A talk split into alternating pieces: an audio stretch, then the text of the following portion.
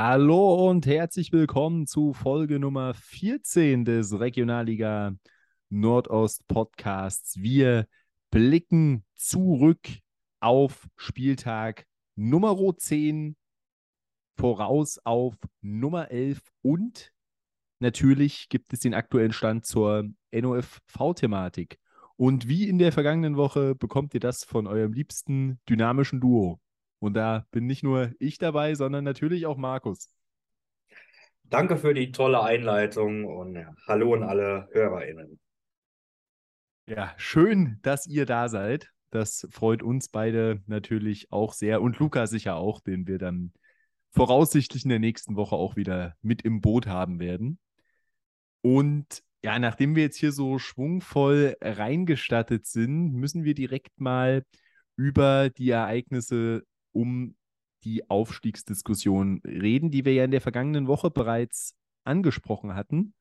Und ja, gefühlt parallel zum Upload unserer Folge auf die Minute genau gab es dann da neue Entwicklungen. Und was genau ist denn da passiert, Markus? Ja, auf die Minute genau war es nicht. Eine knappe Stunde später kam die Meldung, dass es eine Petition gibt, die von sehr vielen Vereinen der Liga mitgetragen werden. Also zum Beispiel Jena, Chemnitz, Erfurt, Cottbus und auch einigen Drittligisten weiterhin. Und zwar will man, und das ist hier kurz der Wortlaut, den ich zitieren möchte, natürlich ähm, die Aufstiegsregelung reformieren und das, was ich mir schon fast letzte Woche gedacht habe oder angeteasert habe, dass es passieren könnte, Zitat, als Konsequenz werden wir nun gemeinsam mit Vereinen der Regionalliga Nord und Bayern einen Lösungsvorschlag erarbeiten und diesen innerhalb von drei Wochen einbringen. Das heißt, das Thema lässt uns wie erwartet noch nicht ganz los. Momentan gibt es gerade nur die Petition, die haben bisher, bisher auch mehr als 7000 Menschen unterschrieben. Aber ich glaube, da geht noch ein bisschen mehr. Wir fügen euch das alles auf jeden Fall in die Show Notes mit ein, da könnt ihr euch das alles durchlesen. Natürlich auch sehr gerne mit Freunden, Verwandten, Haustieren teilen, ähm, die sich dafür für Fußball im Osten oder auch in der Regionalliga Nord und Bayern interessieren und einfach mal oder endlich mal eine faire und gerechte Aufstiegsregelung haben möchten. Gern teilen, unterschreiben lassen, durchlesen. Das ist sehr cool. Hier sieht man auch bei der Petition, wo die Leute alle so herkamen. Die meisten Unterschriften beispielsweise gab es in Deutschland jetzt aus Sachsen, gefolgt von Thüringen und Brandenburg, also natürlich vor allem das Nordostgebiet ja, aber auch in NRW oder Baden-Württemberg haben sich so 160, 170 Menschen gefunden. Also das äh, ist schon deutschlandweit ganz gut vertreten. Ja, und einfach mal durchlesen und gerne unterschreiben. Ja, aber wenn du jetzt diese ganzen Bundesländer so erwähnt hast, wer mir da so ein bisschen fehlt, ist einmal Bayern und der norddeutsche Raum. Das heißt, auch da, wenn ihr da Leute kennt, speziell in dem Bereich, ähm, auf jeden Fall darauf aufmerksam machen, denn für die ist das ja genauso relevant. Auch die haben nur alle drei Jahre einen direkten Aufstiegsplatz und müssen sonst in der Relegation dran. Im Norden kriegt man das vielleicht nicht so mit, weil die jetzt zweimal in Folge die Relegation gewonnen haben und dieses Jahr den Fixaufsteiger haben, wo das jetzt diese Saison eh nicht so relevant ist. Aber trotzdem ist das da ein Thema und wenn das da auch nochmal verbreitet wird und sich da rumspricht, können da sicherlich noch einige Personen dazukommen. Ja, ich sehe hier gerade, ich habe Bayern unterschlagen. Da sind es immerhin auch schon 266 Personen, stand jetzt. Natürlich weiß man nicht, ob das jetzt Fans von bayerischen Regionalligisten sind oder vielleicht, weiß ich nicht, in Anführungsstrichen ausgewanderte Chemie, Jena, Erfurt-Fans oder vom BFC oder sowas. Aber da ist auch schon eine ganz gute Summe im Vergleich mit anderen Bundesländern zusammengekommen. Also lest euch das einfach mal durch, unterschreibt gern, wenn ihr es mit den Verein aus den jeweiligen Ligen haltet und eine gerechte Regelung haben wollt. Und in spätestens drei Wochen, beziehungsweise jetzt sind es ja noch zweieinhalb, zwei Wochen seit unserem letzten Upload, werden wir dann hoffentlich mehr wissen, was sich die Vereine auch genau vorstellen. Ja, das wird äh, spannend zu sehen sein. Wir bleiben für euch natürlich an der Thematik dran. Wenn es da neue Entwicklungen gibt, erfahrt ihr die hier im Podcast und je nachdem, wann das kommt, natürlich auch über Social Media von uns. Ähm, da verpasst ihr nichts, wenn ihr uns vielleicht auch mal reinfolgt auf Twitter unter rlno-podcast. Das habe ich jetzt fast unterschlagen, weil es mir gerade einfällt. Ähm, Herr Winkler, unser allerliebster NUV-Präsident, war im Sportradio Deutschland zu Gast. Das werde ich euch auch noch anfügen in einem zehnminütigen Interview. Ähm, das war gerade frisch, als die Petition rauskam. Ich glaube, noch am selben Tag fand das Interview statt. Das war dann der Mittwoch letzte Woche. Da kann man auch sehr gern reinhören. Das ist sehr kurzweilig und sich auch ein Bild machen, was Herr Winkler generell auch schon zu der Zeit vor der Petition sagt, als der erste Antrag quasi vom Verband ja, niedergeschmettert wurde ja, auch auf jeden Fall eine Empfehlung, die man, der man folgen sollte, um das mal so zu sagen. Und da wir aber natürlich über das Thema auch schon in der letzten Woche recht ausführlich gesprochen haben und das jetzt nicht Dauerthema sein sollten, würde ich sagen, wir haben die aktuellen Entwicklungen angesprochen. Das werden wir auch weiterhin tun. Wenn es dann natürlich eine genaue Regelung gibt, wird es auch wieder größeres Thema werden, dann in zwei oder drei Wochen, je nachdem, wie das dann auch mit Aufnahmetagen korrelieren wird, dann werdet ihr mehr erfahren. Aber jetzt würde ich sagen, schauen wir einfach mal auf das Sportliche, denn auch da hatte der Spieltag einiges zu bieten. Und über vier Tage war der Spieltag ja gestreckt, denn am Donnerstag ging es schon los mit der Partie zwischen dem BFC Dynamo und dem SV Babelsberg 03. Und so richtig lief es ja noch nicht beim BFC Dynamo in der bisherigen Saison, obwohl ein Aufwärtstrend in den letzten Wochen zu erkennen war, während Babelsberg die letzte ungeschlagene Mannschaft der Liga war. Denn trotz früher Führung konnte der BFC, also früher Führung für Babelsberg, konnte der BFC dann die Partie drehen und schlussendlich mit 2 zu 1 für sich entscheiden. Und völlig unverdient war das auch nicht, oder? Nein, völlig unverdient war es nicht. Also man hatte am Anfang direkt gedacht, dass Babelsberg das vielleicht wieder ziehen könnte. Man kommt nämlich in die Partie rein, direkt mit einem Tor in der, zweit, in der zweiten Minute durch Rico Gladro. Da war ein bisschen Unordnung im BFC-Strafraum und er nutzt das mit einem ja, ganz sehenswerten Distanzschuss aus. Aber dann kam der BFC gut in die Partie und dann war es wirklich eine Partie auf Augenhöhe. Christian Beck hat da wieder eine Chance liegen lassen. Ähm, da wurde auf der Linie gerettet, der Babelsberger. Dann hat Babelsberg auch noch eine Riesenchance durch Endualu war es, glaube ich, der sich da in den BFC-Strafraum reintanzt, aber auch ein bisschen verzettelt und den Ball dann nicht unterbringen kann, dann ist es Cedric Euschen, der das 1 zu 1 in der 32. Minute markiert. Aber das, das ging dann auch vollkommen klar, das zwischenzeitliche Unentschieden. Und infolgedessen war der BFC auf jeden Fall die spielbestimmte Mannschaft und hat sich dann durch den Schweinfurter Neuzugang Suljic in der 80. Minute auch belohnt. Und es ist auf jeden Fall der Aufwärtstrend erkennbar. Es sieht sowohl spielerisch als auch kämpferisch viel besser aus. Also es ist jetzt nicht nur dieses Kick and Rush, was man die ersten paar Wochen beim BFC gesehen hat, aber jetzt kommt auch noch mal dazu, dass die Ergebnisse stimmen. Und jetzt hat der BFC zumindest für mich überraschend gegen Babelsberg gewonnen. Das hätte ich jetzt so nicht erwartet. Und es ist auf jeden Fall, die Formkurve zeigt auf jeden Fall nach oben, äh, war ein verdienter Sieg und Babelsberg ja, hat eine empfindliche Niederlage hinnehmen müssen im, ja, als erster Verfolger des Berliner HK. Ja, in jedem Fall. Ich würde auch spätestens jetzt sagen, dass der viel zitierte Knoten beim BFC Dynamo geplatzt ist und das jetzt tendenziell eher in einer Richtung verlaufen wird, wo sie auch die Ergebnisse positive für sich gestalten können. Jetzt sicher nicht in dem Maße, wie es in der vergangenen Saison lief, aber ich denke, sie werden sich da jetzt irgendwo in einer Position festigen, wo sie im ja, oberen Tabellendrittel sich ungefähr da zwischen ersten und zweiten Tabellendrittel etablieren werden. Und ja, du hast jetzt gesagt, empfindliche Niederlage für Babelsberg, aber auf der anderen Seite, es war klar, dass sie irgendwann mal verlieren und vor Saisonbeginn hätte man jetzt nicht gesagt, dass man verwundert wäre, wenn Babelsberg beim BFC Dynamo verliert. Jetzt so durch die äh, Leistung zu äh, Saisonbeginn ist es vielleicht schon eine kleine Überraschung, aber grundsätzlich würde ich sagen, das ist jetzt nichts, was die Mannschaft komplett aus der Bahn werfen sollte. Es war jetzt auch keine unterirdische Leistung oder ähnliches der BFC wollte es einfach etwas mehr an diesem Donnerstagabend und schlussendlich gibt es dann da eben auch mal die erste Niederlage. Aber ich glaube nicht, dass sie sich davon jetzt völlig aus der Bahn werfen lassen. Nein, da gehe ich auch nicht von aus und es soll jetzt auch gar nicht so klingen.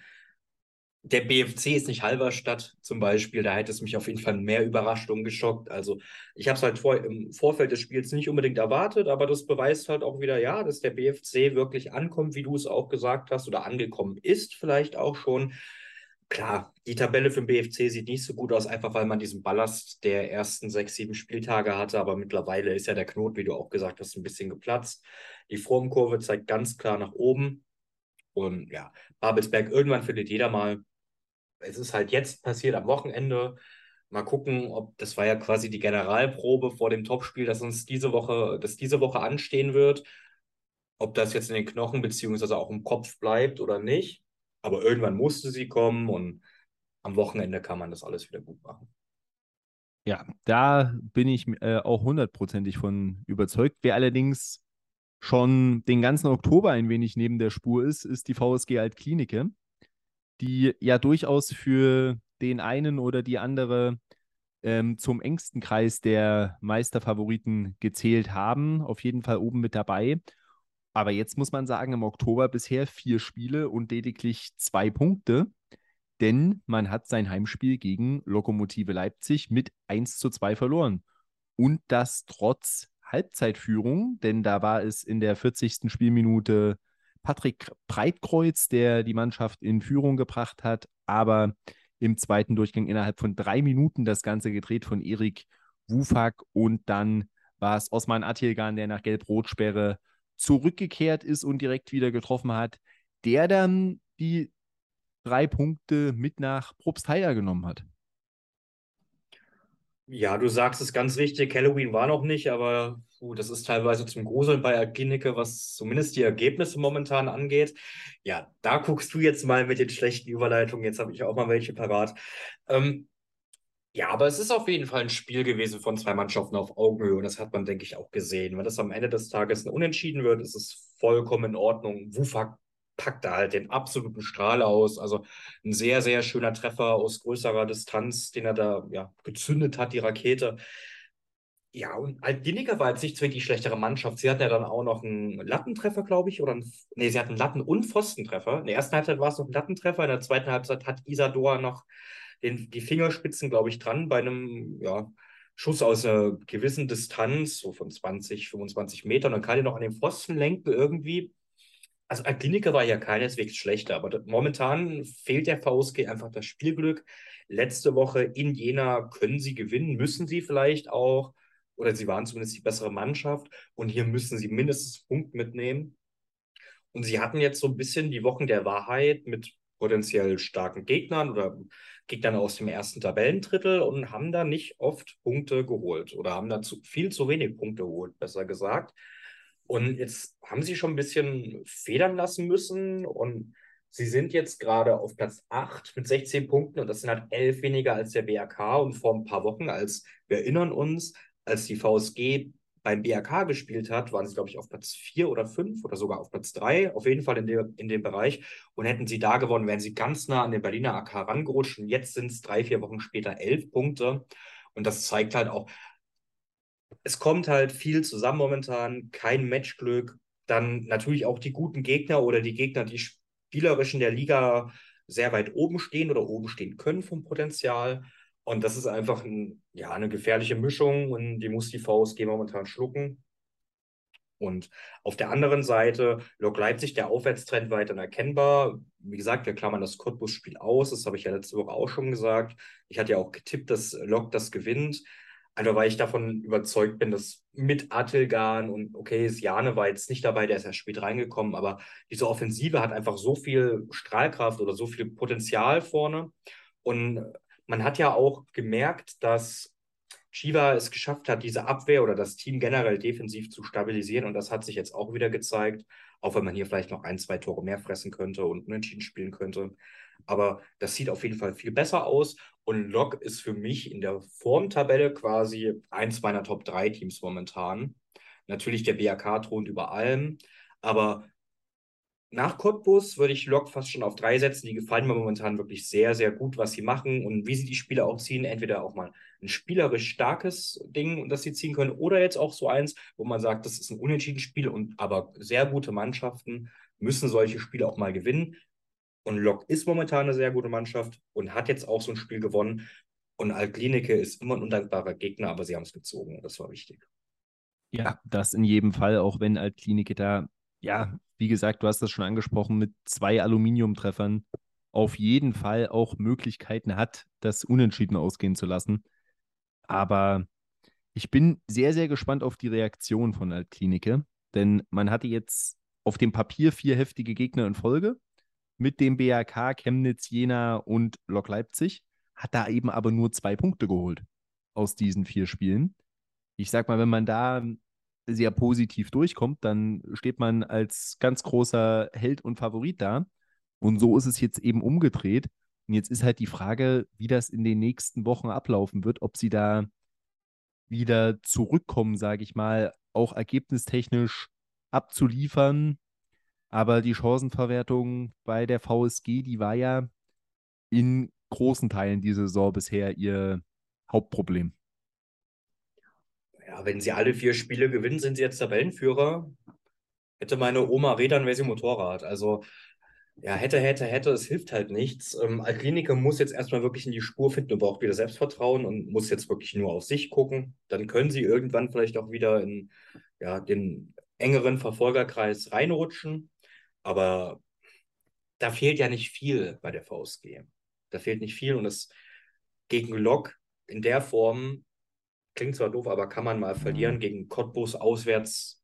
Äh, nee, jetzt war ich, jetzt bin ich, äh, jetzt war ich falsch. In Jena muss halt auch erstmal gewinnen. Das hat bisher auch noch niemand geschafft. So fair muss man ja auch sein. Und Chemnitz, wenn die halt das abrufen, was sie auf dem Papier sind, dann sind die ja auch schwer zu bespielen, geschweige denn zu besiegen.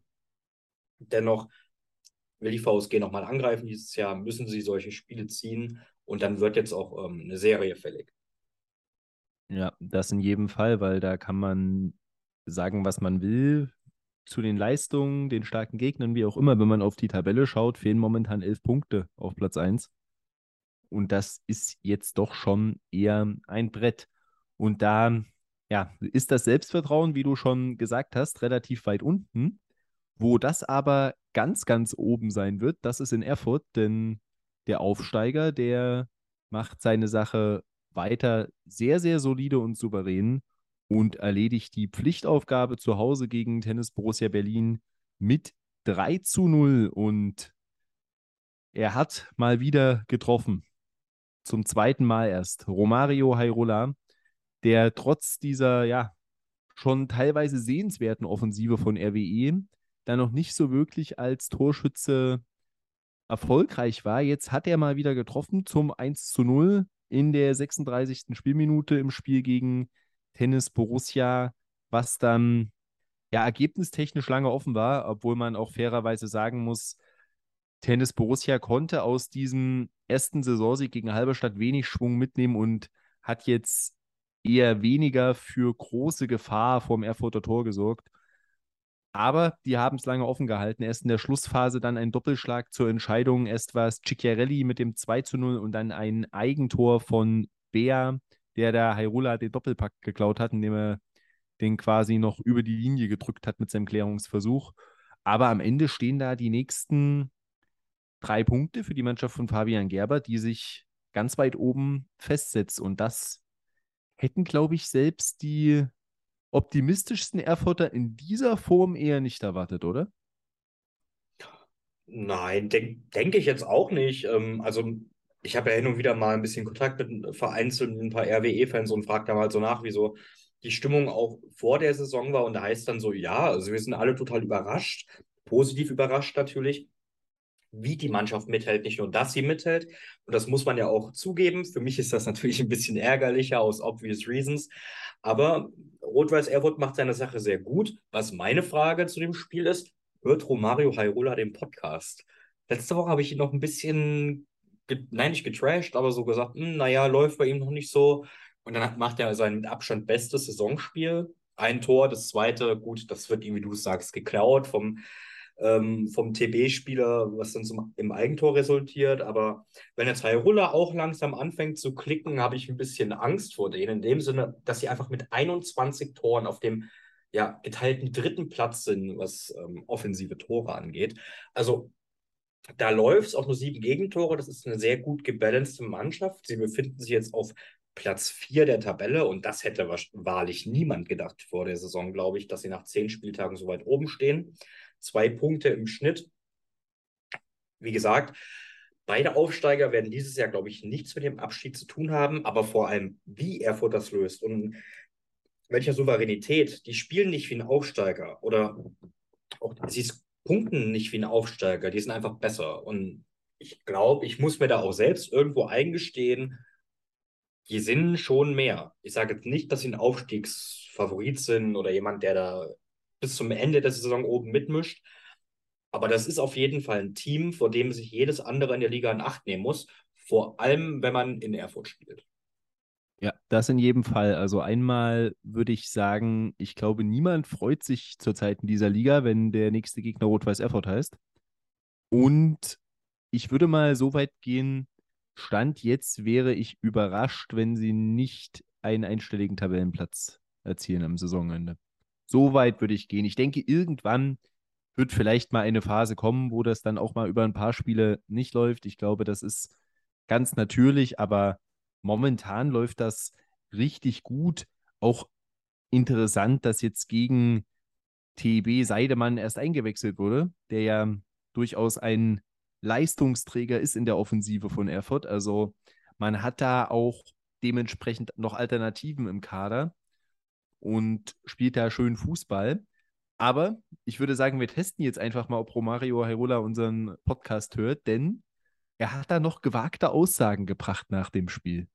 Weiß die nicht, ob du das mitbekommen hast. Die habe ich gar nicht gehört. Äh, dann bitte.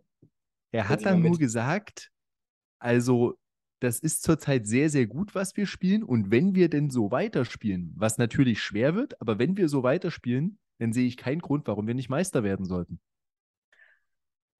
Ja, gut, also ich meine, wenn die jetzt jedes Spiel 3-0 gewinnen, dann werden sie Meister. Oder höchstwahrscheinlich Meister. Ähm, ich glaube nicht, dass sie jetzt jedes Spiel so weiter durchziehen werden, aber unterschätzen darf man Rot-Weiß Erfurt momentan auf keinen Fall. Ähm, die Spitzengruppe ist vorne, abgesehen vom BRK, so eng und es ist so schwer einzusehen, wer wird der erste Verfolger ähm, oder der erste große Verfolger von Berliner AK, die ja momentan über allem thronen, über allem stehen. Dass es natürlich mindestens zeitweise auch Rot-Weiß Erfurt sein könnte. Ähm, ja, Gut, ob es jetzt meist, ich würde jetzt generell keine Meistertipps gerade abgeben. Ich würde nur sagen, dass der BRK überall der Favorit wahrscheinlich ist momentan. Aber sonst, wer sich dahinter etabliert, ganz schwer abzusehen, weil auch noch viele direkte Duelle ausstehen. Ja, das in jedem Fall. Aber ja, das klingt jetzt komisch, aber vielleicht mal so ein Punkt gegen Erfurt, dass sie da sich ganz oben halten. Wenn ich mir jetzt mal diese Gruppe, ich sage jetzt mal erweiterte Verfolgergruppe vom BRK anschaue. Wenn ich jetzt runtergehe von Chemnitz, von mir ist nämlich auch noch den BFC mit rein den Mannschaften, denen man es irgendwo zutrauen könnte. Der BFC hat 14 Punkte Rückstand auf dem BAK. Das ist schon ein bisschen sehr mhm. viel. Ja, aber ich sage mal, selbst Jena ausschließen. Also ich würde sagen, bis Chemie, bis 19, die haben 8 Punkte Rückstand. Ich möchte aber trotzdem auf jeden Fall noch Jena bis Chemnitz mitnehmen. Einfach, nehmen wir einfach mal die obere Tabellenhälfte. Ja.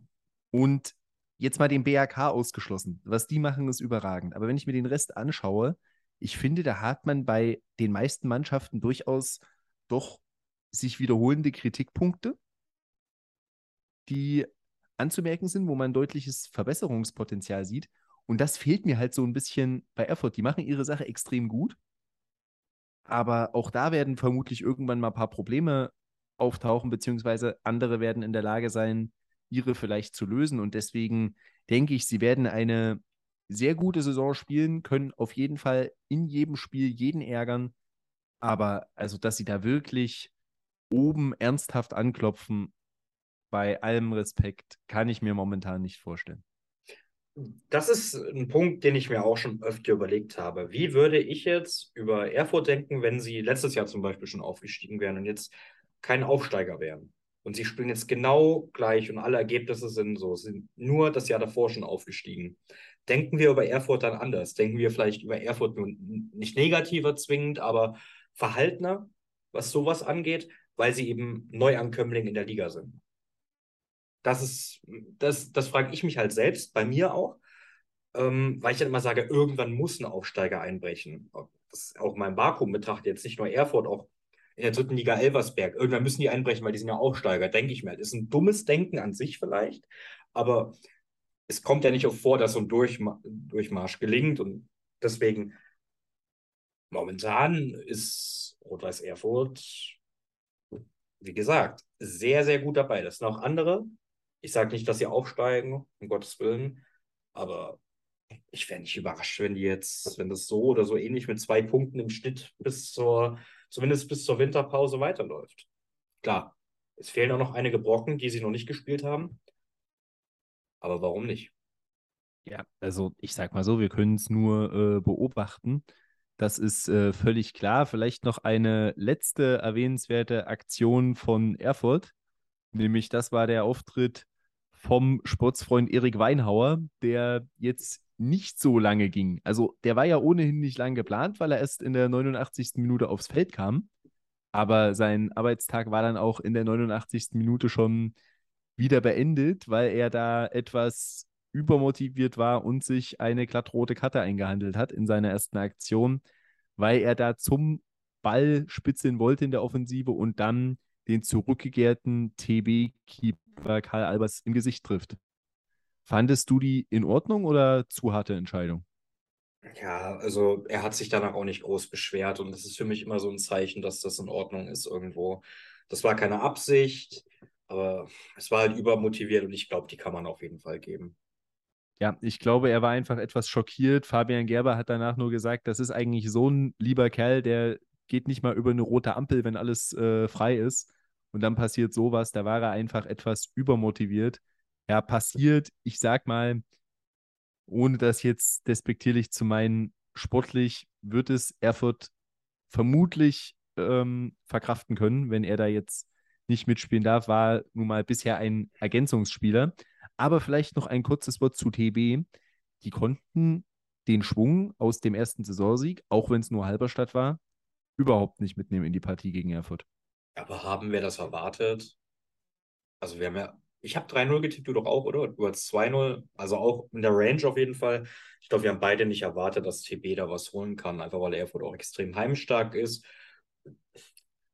TB, das, das ist nicht der Gegner, gegen den TB punkten muss zwingend. Das sind andere und die haben sie zum Teil noch zu bespielen. Und gegen Erfurt verlieren viele. Und so einen blassen Auftritt haben wir doch beide auch irgendwo vorhergesehen, oder nicht? Das ja, das schon. Aber also ich hätte mir gewünscht, dass man wenigstens irgendwo das Selbstvertrauen, was ja irgendwo schon gekommen sein muss durch diesen ersten Ligasieg, ein wenig sieht. Und ja, ergebnistechnisch, man hat bis vor kurz vor Schluss war es ein Eintorspiel. Also, das ist völlig klar. Und dann kann immer was passieren. Aber ich hatte, habe da jetzt keine Szene im Kopf, wo ich sage, da waren sie irgendwie wirklich mal nah dran am Ausgleich. Ich glaube, sie hatten in der ersten Halbzeit bei der Ostsport-Zusammenfassung eine Szene, wo sie vors Tor kommen, aber das war dann auch ein Schuss, der von gefühlt drei Leuten, drei Erfurtern geblockt wird, also auch nichts Zwingendes.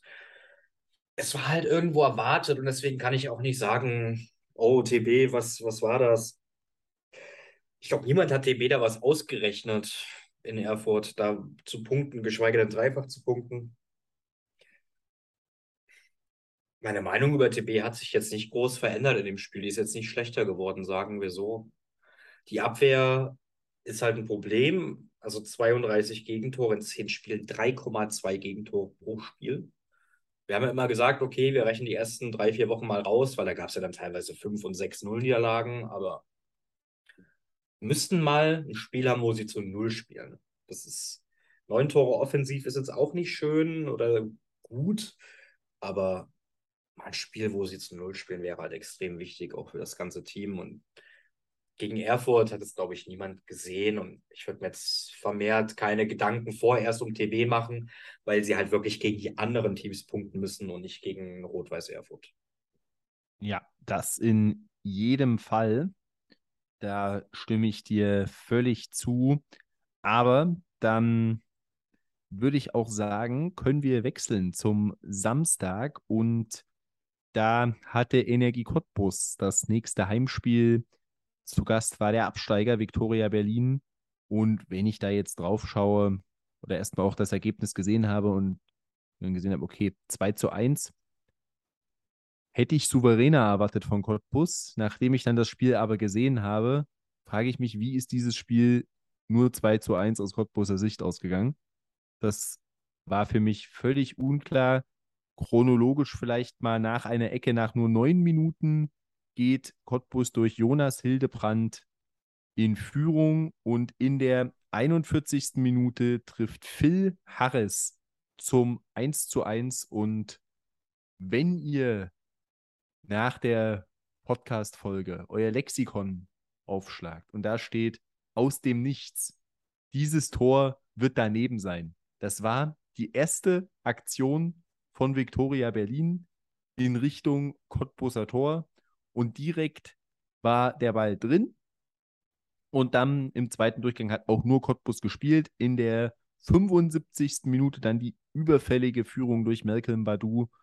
Und auch anschließend kam von Viktoria absolut nichts so aus äh, ja, weiß ich nicht, aus Vollständigkeitsgründen gab es dann noch in der Zusammenfassung zumindest eine Szene von Victoria, einen Schussversuch, der eher wie ein Field Goal Versuch im American Football aussah, soweit ist der drüber geflogen.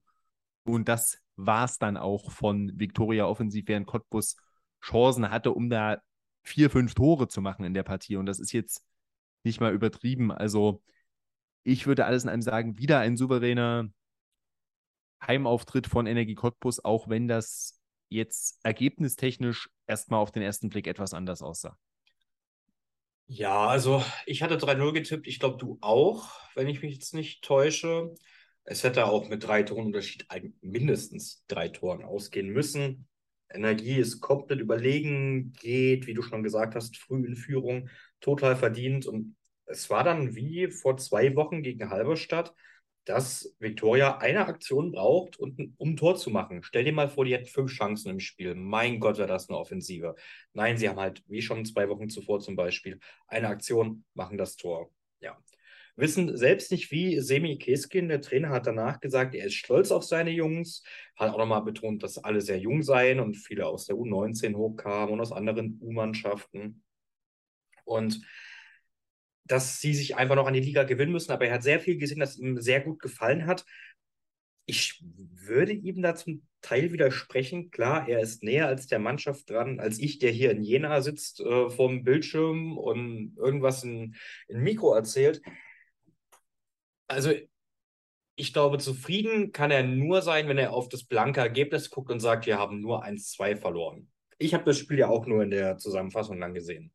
Es hat niemand erwartet, dass Victoria was holt. Wie gesagt, ich habe 3 zu 0 für Energie getippt. Äh, ich habe keineswegs viel mehr erwartet. Es klang mir dann aber doch ein bisschen zu positiv gemacht. Ich würde jetzt nicht sagen, dass irgendjemand enttäuscht mit Victoria Berlin ist, beziehungsweise mit der Leistung, die sie jetzt gegen Cottbus gezeigt haben. Aber da war jetzt auch nicht so viel, wo ich sage, ja, also an einem guten Tag schenkt Cottbus hier halt auch fünf Dinger ein.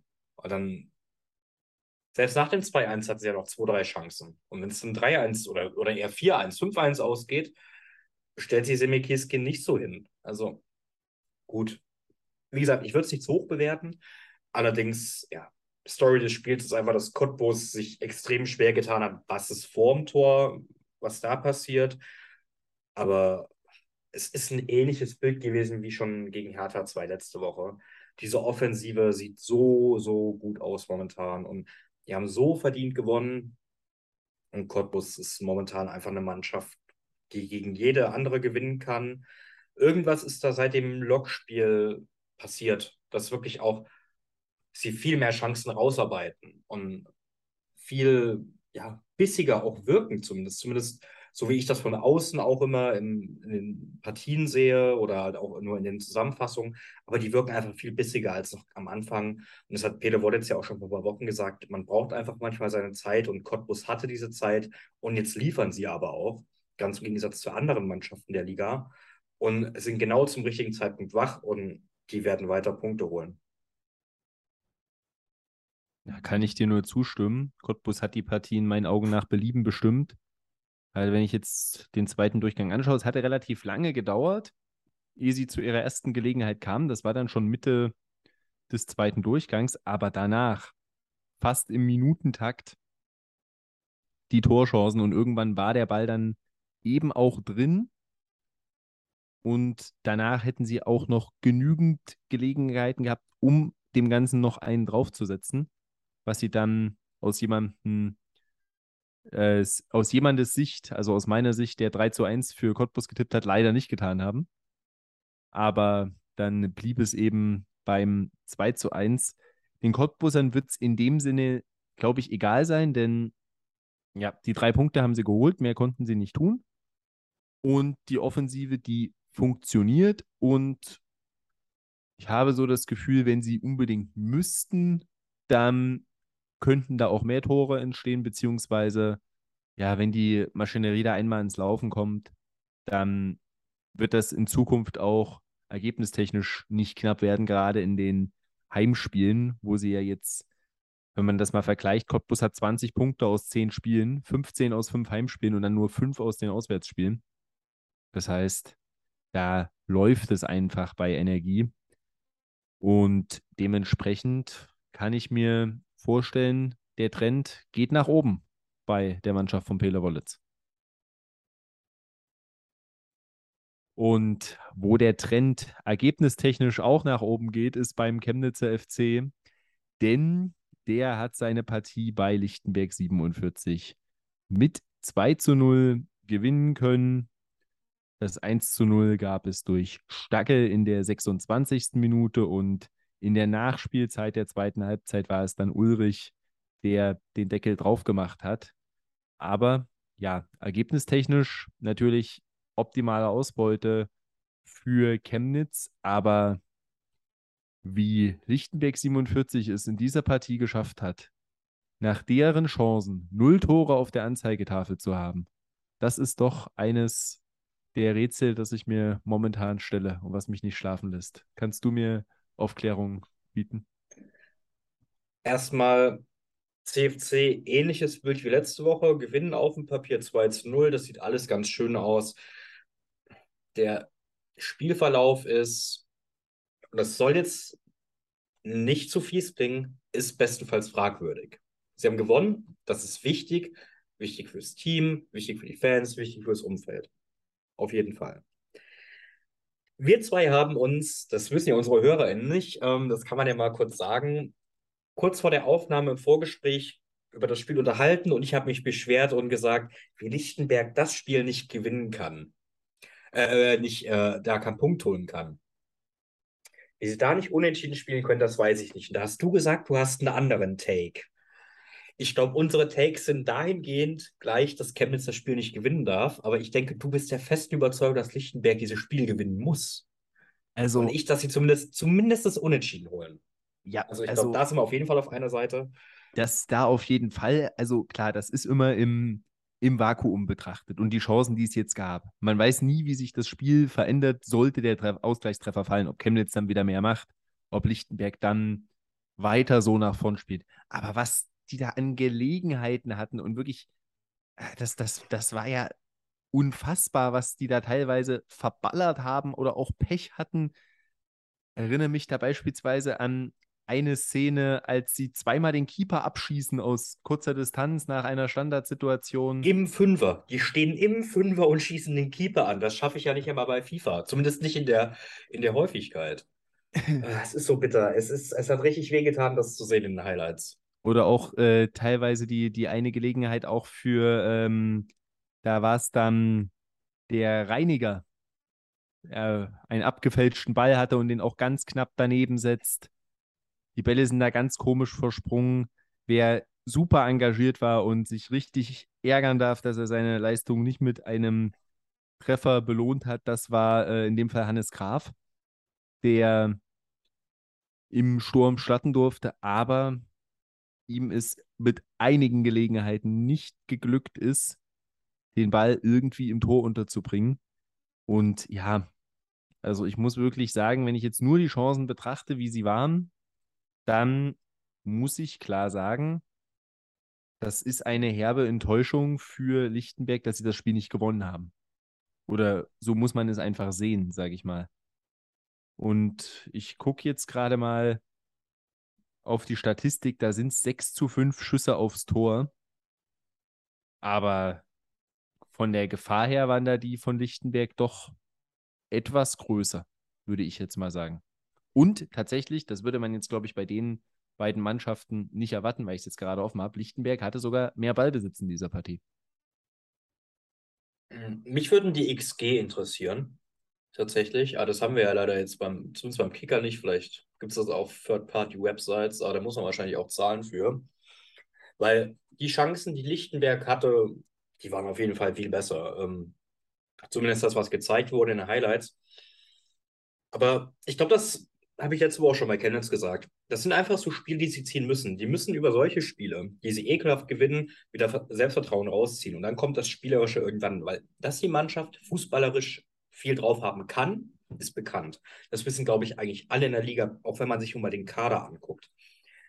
Und ich meine, es ist das zweite Mal in Folge oder die zweite Woche in Folge, dass ich das sage. Aber dieses dreckige 2-0 kann Chemnitz nur helfen.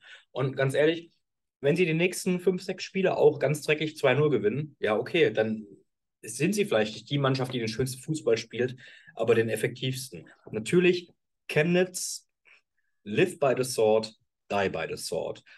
Das ist eine sehr kurze Leine, die sie da haben, wirklich. Und sie müssen da echt aufpassen, auch auf Dauer. Allerdings, wenn es jetzt funktioniert, mein Gott, dann ist es halt so. Und ich würde von beiden Seiten, auch wenn das vielleicht ein bisschen doof klingt, positiv rausgehen. Natürlich, wie gesagt, Chemnitz haben das Spiel gewonnen, das ist wichtig. Dieses Selbstvertrauen braucht die Mannschaft, braucht das Umfeld. Andererseits Lichtenberg gegen eine Mannschaft wie Chemnitz, die auf dem Papier halt eine Top-Mannschaft der Liga ist, Top-5-Mannschaft, Top 3 vielleicht sogar der Liga ist. So ein Spiel auch spielerisch abzuliefern, das zeigt einfach wieder, dass diese Mannschaft funktioniert, funktionieren kann. Sie müssen sich belohnen. Aber es gibt halt immer noch Mannschaften der Liga, die noch schlechter da sind. Sie stehen jetzt nicht so unter Zugzwang oder unter Druck, sich belohnen zu müssen. Sie können es aber, und das haben sie auch schon bewiesen, und das ist mega bitter, aber Lichtenberg wird auch noch Spiele gewinnen dieses Jahr. Da bin ich mir sehr sicher, wo, wo sie in der Rolle sind, die Chemnitz jetzt hatte in dem Spiel. Du machst ein relativ frühes 1 zu 0, ja, 26. Minute, Mitte der ersten Halbzeit. Dann kommt der Gegner und hat Chancen ohne Ende und du kriegst es irgendwie verteidigt und ziehst das Ding am Ende. Sie werden daraus lernen, da bin ich mir sicher. Wie gesagt, ich bin ja Muratik-Fanboy. Das kann man, das wissen ja alle, die das hier regelmäßig anhören, was wir zum Besten geben. Aber Lichtenberg zeigt einfach, warum sie eine Mannschaft in meinen Augen sind, die sich im Vakuum betrachtet schon ein paar Punkte mehr verdient hätte, als, ja, als sie bis jetzt gesammelt haben. Jetzt sind lass mich kurz nachgucken, dass ich keine Lügen erzähle, der neun und fühlt sich für dich Lichtenberg 47 wie ein Team an momentan. Ist auf Platz 14 rangiert. Also für mich, wenn, wenn ich hier auf die Tabelle gucke, würde ich sagen, Lichtenberg ist so vom Bauchgefühl zwei, drei, vielleicht sogar vier Plätze oder zwei, drei Plätze höher. Weil ich einfach ja. finde, dass die Mannschaft um einiges besser ist. Und sie hatten halt wirklich fast alle harten Gegner schon gefühlt. Oder also sehr viele. Das auf jeden Fall, wenn ich jetzt hier mal auf die Tabelle schaue, sie sind punktgleich hinter Viktoria Berlin. Da würde ich sie momentan tatsächlich höher einschätzen. Sie hatten, warte mal, lass mal kurz durchgehen. Sie hatten den BRK, sie hatten Babelsberg, sie hatten Cottbus, sie hatten Erfurt, das sind die ersten vier, die haben sie alle schon gespielt. Sie hatten Chemie Leipzig auf sechs, Lok glaube ich noch nicht. Alpinik hatten sie auch, Chemnitz hatten sie auch. Von den ersten neun hatten sie sieben oder acht Teams bereits. Ja, äh, sieben. Und ja. äh, tatsächlich die anderen beiden kommen in den folgenden beiden Wochen. Ja. Und dann haben sie nur noch Teams, die Stand jetzt von Platz 10 bis drunter sind. Die dann Saison müssen für sich halt belohnen. Dann, ja, müssen, dann müssen sie sich halt belohnen. Wenn das dann nicht gut läuft, das ist halt das Problem, wenn du erst so einen top-loaded Spielplan hast mit diesen Top-Mannschaften in Anführungsstrichen und dann diesen und dann den Teil des Spielplans hast, wo die Mannschaften halt dann nicht mehr um den Aufstieg mitspielen, sagen wir so, kann es natürlich problematisch sein, weil du dann einfach liefern musst. Aber wenn sie da liefern, also dann sind die dann reden wir nach Ende der Hinrunde über ein Team, das im gesicherten Mittelfeld ist, wenn die jetzt nur im Ansatz so weiterspielen bisher. Und nochmal ein, zwei Sätze zu Chemnitz. Ich sehe einen klaren Aufwärtstrend. Win it ugly, but win it. Interessiert auf, jemanden. Auf jeden Fall. Von mir vielleicht mal noch zu beiden Mannschaften ein abschließender Take. Ich gebe dir völlig recht bei Chemnitz. Fußball ist ein Ergebnissport und die Ergebnisse stimmen momentan. Aber auf der anderen Seite muss man auch wiederum sagen, diese beiden 2-0-Siege waren schon glücklich. Klar verteidigen sie das auch gut, aber sowohl Luckenwalde als auch jetzt Lichtenberg müssen da Tore erzielen in dem Spiel. Und dieses Glück müssen sie irgendwie aufrechterhalten, aber werden sie nicht ewig können. Und da muss jetzt die Maßgabe sein, dass man aus diesen positiven Ergebnissen Selbstvertrauen zieht und dann es auch spielerisch ein wenig nach oben geht, weil wie gesagt, die Qualität, die ist zu 100 Prozent da. Da äh, gibt es keinerlei Diskussion im Kader vom CFC. Und auf der anderen Seite Lichtenberg. Ja, sie haben diese Partie verloren, aber sie waren die bessere Mannschaft. Und deswegen möchte ich mal wieder auch nochmal Muratik explizit loben, denn in der vergangenen Woche, am vergangenen Spieltag, hat Lichtenberg ja ein 6-0 kassiert vom BRK. Und dann gibt es in der Woche drauf ein Spiel gegen Chemnitz, die auf dem reinen Papier nicht viel schlechter als der BRK sind, wenn überhaupt. Und sie spielen das so gut. Und da muss ich wieder Muratik loben, dass er da in der Lage ist, die Mannschaft so gut einzustellen. Muratik, wann kriegen wir Autogrammkarten? Mehr Lobbyarbeit geht nicht, als die wir und vor allem ich hier betreibe. Ja. Oder äh, ihn als Podcast-Gast. Würde mich oh, auch sehr freuen. Wenn jemand von Lichtenberg 47 gerade zuhört, geht das ab. Wir sind bereit. Gut, ja. lass mal nach Leipzig gehen. Genau. Ich denke nämlich, dass bei uns mit Muratik die Chemie stimmen würde. Oh Gott. Nee, mach das alleine, mach das Spiel alleine. Kein Bock mehr. ja, äh, die Verzweiflung ist groß. Ich wünschte, ihr könntet Markus, äh, ihr könntet Markus jetzt gerade sehen. Fassungsloses Schütteln und er geht jetzt tatsächlich. Aber nur kurz, ich äh, fange das Spiel jetzt mal alleine an und bin mal gespannt, wann er wiederkommt. Chemie Leipzig bezwingt die Zweitvertretung von Hertha BSC mit 4 zu 2 in einem spektakulären Fußballspiel, in dem beide mit offenem Visier unterwegs waren, auf dem Weg nach vorn unbedingt die Tore erzielen wollten. Die erste Mannschaft, der das gelungen ist, war Hertha 2 in der neunten Spielminute, das 0 zu 1 durch Mustafa Abdulatif. Das wurde aber sehr, sehr schnell gekontert. In der zwölften Minute war es dann Jäpel mit dem Ausgleichstreffer und anschließend hatten beide Mannschaften Gelegenheiten in Führung zu gehen. Jepel beispielsweise hatte eine relativ deckungsgleiche Chance zu seinem Ausgleichstreffer. Der Ball wurde in dem Fall aber abgefällt, schon gegenüber den Kasten. Auf der anderen Seite der vielleicht prominenteste Mann der Liga, Nada Jindawi, der einen Ball an den Pfosten setzt und das war wahrlich schwieriger, als den ins Tor zu setzen. Da hatte er Zeit und Platz ohne Ende am 5-Meter-Raum und setzt die Pille an den Pfosten. Und so ging es mit einem 1 zu 1 Unentschieden in die Pause. Und da war es dann ja auch schon relativ spät in der 72. und 74. Minute ein Doppelschlag für die Chemiker durch erneut Jepel und dann durch Florian Kirstein, der für das 3 zu 1 gesorgt hat. Aber wer dann dachte, okay, Deckel drauf, die junge Mannschaft kommt nicht mehr zurück, der sah sich getäuscht durch einen in meinen Augen auch so korrekten Foul-Elfmeter kam Hertha wieder ran mit dem 2 zu 3 durch Derry Scherhand. Und dann war noch mal ein wenig Zittern angesagt, bis in der 89. Minute.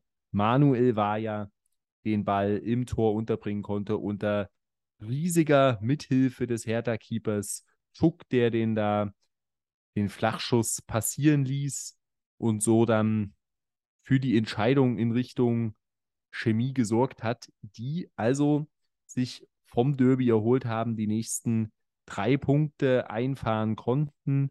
Und Manuel Vaya mit seinem ersten Treffer in der Regionalliga Nordost überhaupt meines Wissens. Ah, stimmt nicht ganz. In der Saison 17, 18, in der Chemie erst oder dann oben war und dann wieder abgestiegen ist, da hat er dreimal getroffen. Sein letzter Treffer war der 1-0-Siegtreffer gegen Viktoria Berlin am 15. Oktober 2017. Das heißt, nach über fünf Jahren das erste Regionalligator für ihn. Und da war die Freude dann riesengroß. Und ja, in Leutsch kann man auch sagen, obwohl die Derbys jetzt nicht so gut liefen, bisher in dieser Saison, ansonsten ist das doch sehr, sehr solide. Oder was sagst du dazu, Markus, falls du mit mir reden möchtest? Ich rede nicht mit dir, ich rede zu den Leuten, die uns zuhören. Ja. Ich muss jetzt erstmal ein Bier holen je nachdem Klemmer diesen Spruch gedroppt hat. Ich, naja, das geht nicht. Nein, ähm, zu war ja noch kurz, man hat ja auch gesehen, wie der Ballast von ihm abgefallen ist. Und ich glaube, selbst wenn man jetzt nicht unbedingt oder wenn man neutral zur Chemie steht und wie der sich gefreut hat, da hat, ich musste ein bisschen grinsen. Also, weil ich mir einfach so, er hat sich so sehr gefreut, das fand ich einfach echt schön und das äh, war echt cool. Ich würde vor allem das 3 zu 1 rausheben, weil wir haben von Chemie öfter darüber geredet, ist eine sehr starke Mannschaft, wenn es um Kontern geht, wenn es darum geht, den Gegner kommen zu lassen und Fehler zu bestrafen.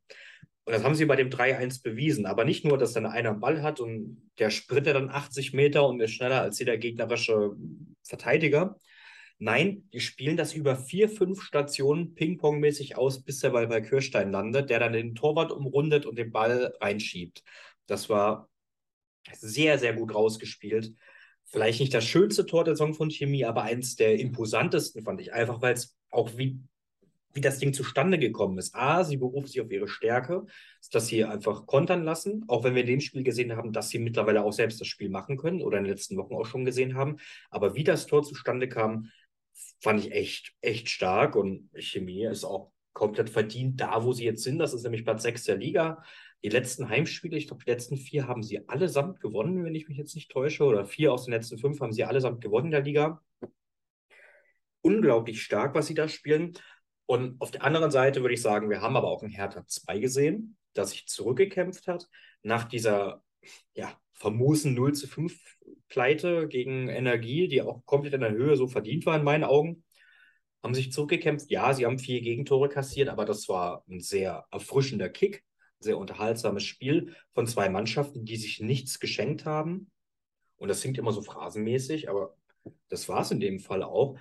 Und klar, Chemie hatte schon Vorteile auf jeden Fall, aber ich fand Hertha jetzt nicht zwei Tore schlechter. Ähm, das 4-2 klingt halt höher, als es am Ende in meinen Augen war. Chemie ist der verdiente Sieger, aber auch Heads up to Hertha 2. Sie haben viel gezeigt, dass frohen Mutes machen kann, wenn man es denn generell mit ähm, Hertha BSC hält und auch natürlich dann mit der zweiten Mannschaft. Und der Trainer äh, Kovic hat es ja auch nach dem Spiel gesagt, hey, es sind so viele junge Spieler dabei und er ist sehr stolz darauf, was sie heute gezeigt haben, dass sie wirklich die extra Meter gegangen sind und dass man das einfach eine Entwicklung war, die man auch sehen muss. Und da, da kommt sich immer auf die Ergebnisse an und da würde ich ihm auch zustimmen. Das war spielerisch auch sehr gut von Hertha über weite Strecken des Spiels. Ja, auf jeden Fall kann ich dir soweit nur zustimmen, nur in einem Punkt nicht ganz. Ich würde doch schon sagen, dass der Treffer zum 3 zu 1 der schönste Treffer von Chemie in dieser Saison war.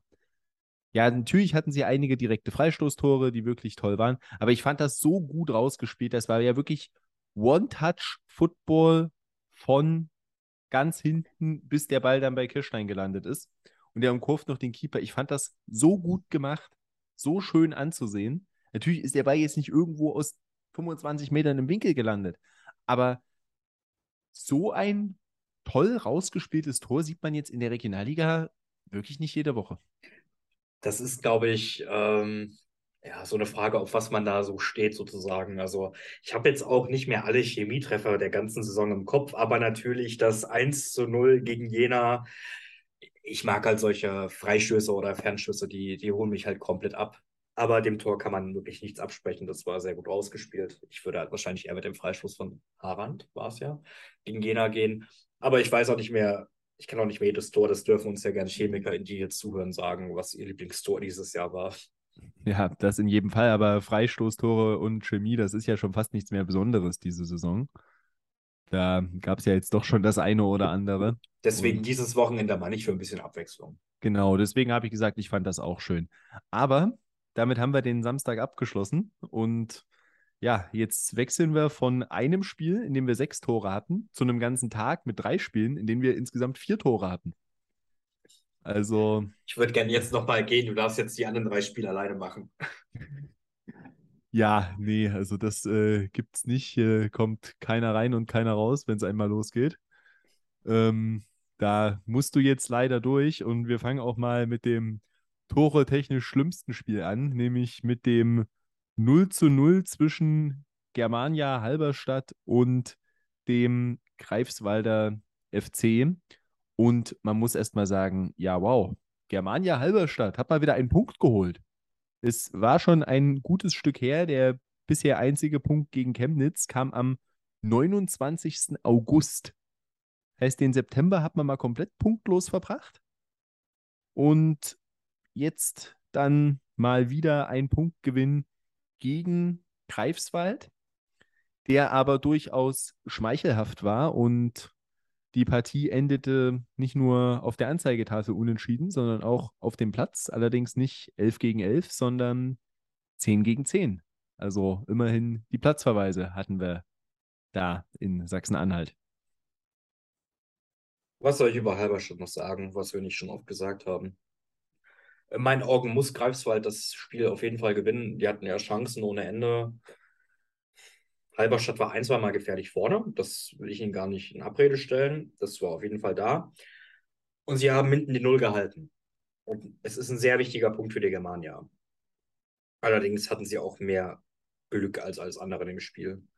Ähm, so wie sie vor ein paar Wochen das Pech hatten im Heimspiel gegen Viktoria, dass sie das Tor nicht getroffen haben, auf einem ähnlichen Level befand sich die Torausbeute von Greifswald an dem Wochenende. Also manchmal gewinnt man, manchmal verliert man, manchmal schießt man beide mal keine Tore oder wie. Also ich, ich will gar nicht so viel auf das Spiel an sich eingehen, einfach weil meiner Meinung nach war Greifswald komplett überlegen und Benjamina hat zwei, drei Kopfbälle. Was ich dazu sagen möchte, Zichos, Mann des Spiels, ganz klar, super Leistung. Mit einem anderen Torhüter verliert die Germania hier 3 zu 0. Und wir haben ihn letzte Woche gescholten für seinen Auftritt bei TB, aber man muss ihn jetzt hervorheben, er hat eine super Leistung gebracht. Dann würde ich kurz noch den roten Karten sagen. Masson kommt in der 46. rein, also zu Beginn der zweiten Halbzeit. Und in der 76. Ich weiß gar nicht mehr gegen wen, bin ich jetzt ehrlich, kommt er einfach in den Zweikampf viel zu spät und springt dem Gegenspieler mit offener Sohle hinten ins Bein. Das ist eine glasklare, glattrote Karte. Und in der 90. Minute lässt sich der Kapitän von GFC, Bandowski, von Korsch, naja, sagen wir mal, hm, herausfordern zu einer kleinen Schubserei. Korsch will den Ball behaupten, drückt sich da nach hinten, der Ball fliegt weg. Bandowski gefällt das nicht, er schubst Korsch, Korsch schubst ein bisschen zurück. Beide sind dafür die gelbe Karte. Nur doof, dass Bandowski schon mal eine hatte und deswegen mit Gelb-Rot fliegt. Aber das war jetzt nichts, irgendwie brenzliches, nichts richtig Unfaires oder Rüdes. Also es war einfach eine dumme zweite gelbe Karte. Was aber Rost nach dem Spiel gesagt hat, und ich weiß nicht, ob du darauf noch zu sprechen kommen wolltest. Ich, ich kann es nicht mehr wortwörtlich zitieren, aber seine Aussage war, wir haben den GFC natürlich, muss man dazu sagen, beobachtet und wussten, dass sie auch mal gerne Schwächephasen haben, in denen wir nach vorne drängen können. Und das haben wir gemacht. Und ich glaube ihm auch. Und er sah auch sehr glücklich aus über den Punktgewinn, was man auch sein darf, weil hey, uns nicht ausgeschlossen, wir haben nicht damit gerechnet, dass Halberstadt den Spiel punktet. Aber dann stellt er sich hin und sagt, ja, also wir haben da ausgerechnet, dass Greifswald Schwächephasen hat. Also Greifswald Schwächephase, was zumindest in Highlights zu sehen war, das muss man immer betonen, dass wir nicht das ganze Spiel sehen können, wenn es nicht irgendwo gezeigt wird. Was in den Highlights zu sehen war, war ein überlegenes Greifswald, das mindestens einmal treffen muss und eigentlich das Spiel gewinnen muss. Da habe ich jetzt nicht so viele Schwächerphasen im Kopf gehabt. Ähm, vielleicht mal zwei, drei, vier Aktionen, wo Halberstadt vorne, wo Halberstadt offensiv gut aussah. Aber es war jetzt keinesfalls so, dass sie Greifswald krass ausgekontert hätten oder die Schwachstellen von Greifswald identifiziert hätten und die wirklich nach Belieben hergespielt hätten. Oder wie siehst du das? Ja, nee, also gehe ich völlig mit. Also war auch einmal noch der Punkt, äh, den ich auf jeden Fall zu diesem Spiel anmerken wollte, dass Chichos nach der wirklich unglücklichen Leistung gegen TB sich stark rehabilitiert hat mit einigen Monsterparaden. Es waren drei Kopfbälle von Benjamina aus ähnlicher Position und es wurde gefühlt mit jedem etwas besser, aber er hat auch immer stärker gehalten und hat seiner Mannschaft damit den Punktgewinn gerettet. Das ist äh, völlig klar.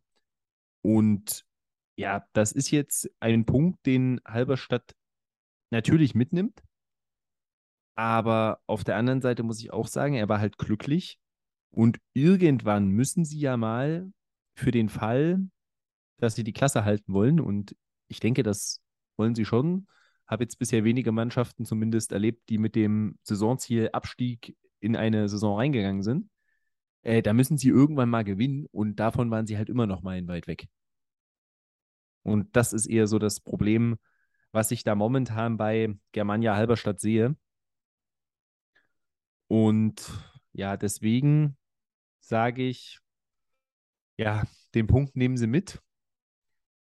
Und viel mehr können sie da aber auch nicht rausziehen. Leistungstechnisch muss nach oben gehen. Auf der anderen Seite Greifswald, die können sich übers Ergebnis ärgern. Aber bis auf die Chancenverwertung können sie sich nicht so viel vorwerfen. Und ja, solche Spiele gibt es halt ab und an mal. Ja, wie gesagt, Halberstadt hat das Spiel vor zwei Wochen, als sie mindestens unentschieden eher sogar gegen Viktoria gewinnen müssen und schaffen es nicht. Und jetzt war es halt andersrum, dass Greifswald hier vielen Chancen hatte. Und ich sage immer, es kommt immer zurück. Also es gleicht sich immer irgendwo am Ende der Saison aus oder zumindest im Verlauf der Saison gleicht sich das gerne aus. Ich bin nur mit der Aussage von Rost nicht d'accord, dass sie da irgendwelche Schwachstellen oder ähnliches identifiziert hätten oder wussten, wann die Schwächephasen bei Greifswald kommen. Ich weiß, was er sagen möchte und da gebe ich ihm durchaus recht, aber nicht, wie er es gesagt hat. Aber wir haben beide nicht erwartet, dass Halberstadt punktet. Aber jetzt muss einfach der dreifache Punktgewinn her. Und weißt du, wo noch ein dreifacher Punktgewinn her müsste? Ja, bei zwei Vereinen sogar. Na, Einmal, bei einem noch mehr als beim anderen. Ja, wobei, eigentlich bei beiden. Sie haben es beide dringend nötig, sagen oh. wir es mal so. Lass wir reden natürlich reden. einmal vom FSV Luckenwalde und von Karl Zeiss Jena, die sich ja ein 1-1 abgequält haben voneinander am Sonntagnachmittag. Es war ein müder Kick, vor allem von Jena, und dabei ging es eigentlich so gut los. Nach fünf Minuten gibt es einen Elfmeter für Zeiss. Was auch sonst. Sorry, aber was auch sonst momentan. Es geht ja nur über Elfmeter. Der auch von Pascal Verkamp äh, verwandelt wird. Das heißt, der letzte Treffer aus dem Spiel steht weiter aus der Partie vom fünften Spieltag gegen Germania Halberstadt. Und ich hatte das dann mal durchgerechnet. Sie sind jetzt in Ligaspielen bei 500 Minuten ohne Tor aus dem Spiel, seitdem nur Elfmeter-Tore. Es war Muyomo in der 39. Minute des fünften Spieltags als letzter jener Spieler, der ein Tor aus dem Spiel erzielt hat. Und seitdem gab es ja tatsächlich immerhin jetzt drei Tore, aber es waren eben alles drei Elfmeter. Und dann hat man sich danach so gedacht, okay, jetzt könnte Jena das ja vielleicht zu Ende schaukeln. Aber nee, nix war's. Luckenwalde hat die Spielkontrolle, ich weiß jetzt nicht, ob übernommen oder geschenkt bekommen. Das ist. Die lag auf dem Boden und sie aufgehoben. Also. Sagen wir es mal so und kam schon im ersten Durchgang zu einigen guten Gelegenheiten. Till Plumpe mit seinem ersten Aluminiumtreffer. Aber es sollte noch nicht zum Ausgleich reichen. Allerdings hat dann auch Tobias Werner, der äh, Sportdirektor, in der Halbzeit schon gesagt, er glaubt nicht, dass dieses eine Tor zum Sieg reichen wird. Und damit hatte er völlig recht, denn Rankic, der tatsächlich den Elfmeter in der Anfangsphase der ersten Halbzeit verursacht hat, hat in der Anfangsphase der zweiten Halbzeit dann den 1 zu 1 Ausgleich nach einer Ecke erzielt, wo er da völlig frei am 5-Meter-Raum steht und nur noch einnicken muss und damit im achten Duell zwischen beiden Vereinen den ersten Treffer für den FSV Luckenwalde erzielt und die hatten durchaus die Spielanteile dafür auch noch einen zweiten Treffer zu erzielen. Vor allem Till Plumpe, der nochmal das Aluminium auch auf der anderen Seite getestet hat, aber den mal nicht im Tor unterbringen konnte. Und ja, was lässt sich dazu noch sagen? Die Leistungen in Jena, die sind nicht gut und ich habe mir nach dem Spiel nur die Frage gestellt, und das klingt unglaublich hart gegenüber dem FCC. Wenn Luckenwalde gegen dieses Jena nicht gewinnt, gegen wen wollen sie denn dann mal gewinnen? Oder ist das in deinen Augen zu hart? Die Frage hast du mir auch direkt nach dem Spiel geschrieben oder kurz nach dem Abpfiff. Und äh, wo soll ich anfangen? Erstmal das einzig Positive bei Jena. Einzig Positive, und das ist auch das, was ich generell in der Saison öfter sehen möchte. Klar, auch weil jetzt viele verletzt waren, aber Spieler wie Max Grimm, der jetzt 18 Jahre alt ist, hat seine Minuten bekommen. Oder andere junge Spieler. So, das war das Positive. Ich weiß nicht, was mit dieser Mannschaft nicht stimmt. Erstmal kurz auf die Jena-Perspektive. Da gibt es ja nicht schön zu reden. Also, ja, sie hatten wieder zwei, drei kleine Gelegenheiten. Also war nach dem, da stand es noch 1-0 in der ersten Halbzeit, hat Dahlke so einen Schuss aus 20 Metern. Das war auch noch vor dem ersten Pfostentreffer äh, vom Plumpe. Ja, aber auch nicht zwingendes. Vor der Halbzeit gibt es dann einen Freistoß, der dann an Freund und Feind vorbeigeht und passiert nichts. Und nach dem 1-1 war jener offensiv eigentlich abgemeldet. Also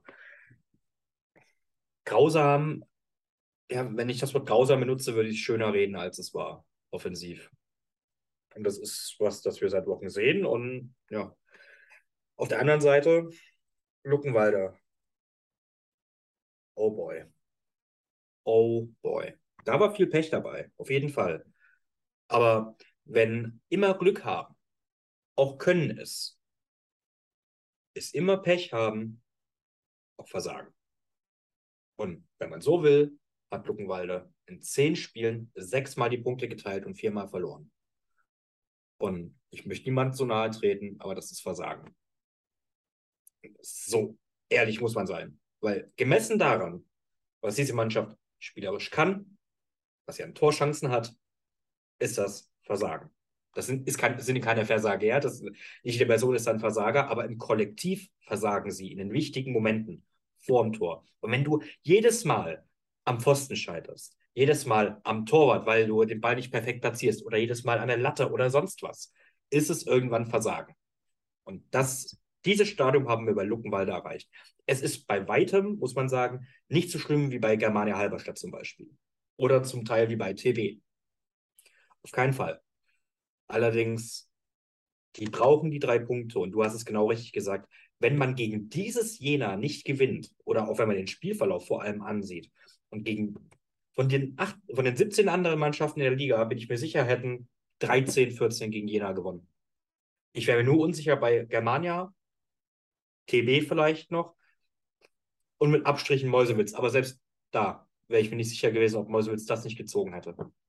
Also es gibt wenige Mannschaften, die gegen dieses Jena in der Verfassung vom Sonntag nicht gewonnen hätten. Und Luckenwald ist eine davon. Und das würde mir richtig Angst machen an der Stelle. Ja, also es gibt da wirklich äh, eigentlich nur zwei Möglichkeiten bei Luckenwalde. Entweder du hast recht, und das denke ich momentan auch, dass sich das halt einfach so durchzieht. Und ich habe das ja auch schon gesagt, ich bin an diesem Punkt angekommen, dass Luckenwalde erstmal gewinnen muss, bevor ich ihnen das glaube, dass sie das können. Oder, aber das halte ich jetzt eher für unwahrscheinlich, wenn man sagt, alles gleicht sich aus, dann kommen wir irgendwann an den Punkt, wo Luckenwalde ja jedes Spiel gewinnt. Weil, also das ist schon sehr, sehr übel, was, ähm, was sie da liegen lassen. Und ja, es ist jeder, der dieses Spiel gesehen hat, ist es klar, sie müssen dieses Spiel gewinnen. Und ich weiß beim besten Willen nicht, was mit Jena los ist. Denn das weiß nur der liebe Gott. So der Saisonstart, der war ja echt gut. Kann man ja nichts dagegen sagen. Und irgendwo sind sie in ein Loch gefallen. Aber ich sehe auch nicht so richtig den, den Grund dafür. Ich bin mittlerweile nicht mehr weit davon und kannst du sagen, ich bin nicht überrascht, wenn Andreas Patz der erste Trainer ist, der gefeuert wird. Also ich würde es nicht machen, um Gottes Willen. Ähm, ich will, dass der Trainer bleibt. Aber ich bin mittlerweile, ich wäre mittlerweile nicht mehr überrascht.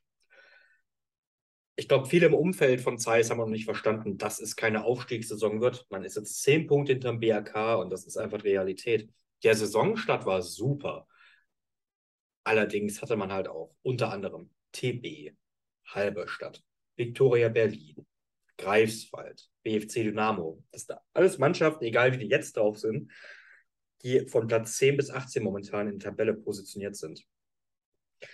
Dann gewinnst du nicht gegen Cottbus, ist ja keine Schande, gewinnst nicht gegen Erfurt, die sind Vierter, verlierst bei Chemie Leipzig, die sind gerade Sechster, spielst 0 zu 0 ganz mau gegen Altklinike, die sind gerade Achter.